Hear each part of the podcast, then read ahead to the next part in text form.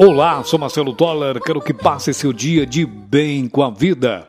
No Papo Reto de hoje, quero conversar com você de algo muito importante, que é um ingrediente fundamental que se chama aceitação. Mas o que é mesmo a aceitação? Esse nosso Papo Reto de hoje poderia se estender e falar muitas coisas, mas vou tratar apenas alguns pontos relevantes. Se você aceitar no ponto em que está, suas energias, os desejos de crescer serão liberados. Se você assegurar que sua mente está tranquila contigo mesmo e com sua consciência, sua coragem de avançar avançar vai bem mais longe. Na vida precisamos ser obstinados, autênticos e sempre agindo com muita honestidade. Todos nós temos os talentos individuais, cada um tem seus talentos e deve desenvolvê-los, mas para desenvolvê-los deve aceitar-se como é. Todos nós passamos por momentos de grandes dúvidas na vida, sem saber a verdadeira vocação, sem saber que caminho seguir, como se estivesse em um labirinto com várias entradas possíveis e não saber qual entrada seguir. Isso é muito normal. Eu já passei muito por isso e continuo passando. Ainda digo mais: se você é uma pessoa que acha que já tem todos os seus caminhos muito bem trilhados e certos, então pode enterrar. Você não é um ser humano normal. Provavelmente é uma pessoa metida e certinha demais. E como diria o Jorge Luiz Borges, alguém que viveu sensata e produtivamente cada minuto de sua vida, estas são as pessoas do grupo das lamentadoras. Minha amiga e meu amigo que me ouve neste podcast, a nossa vida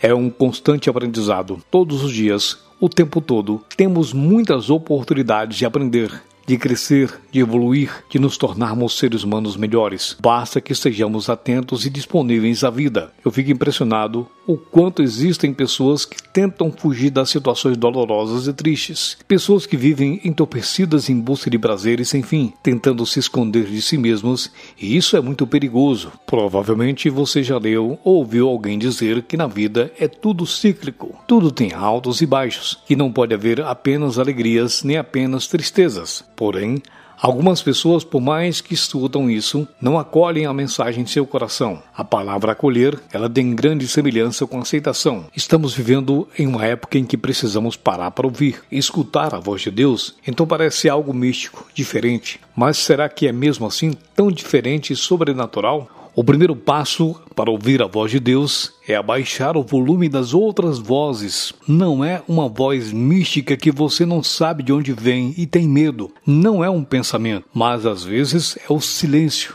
O profeta Elias viveu um dos momentos mais difíceis da sua vida em uma caverna. Ele, enquanto fugia de Jezebel, rainha de Israel, adoradora do deus Baal e que perseguia os profetas de Deus. Elias buscou ao Senhor e lamentou-se com ele várias vezes. Mas o Senhor só falou com Elias quando tudo passou e Elias estava em silêncio. Conosco também tem que ser assim. Precisamos ter momentos de solitude, calar nossa alma, nossa própria mente e ouvir o que o mundo diz sobre nós. Falar com Deus, sim, mas também ter tempo para ouvir o silêncio de Deus que quer falar conosco. Pense nisso. Seja obstinado para o sucesso. Acredite em Deus. Acredite em você.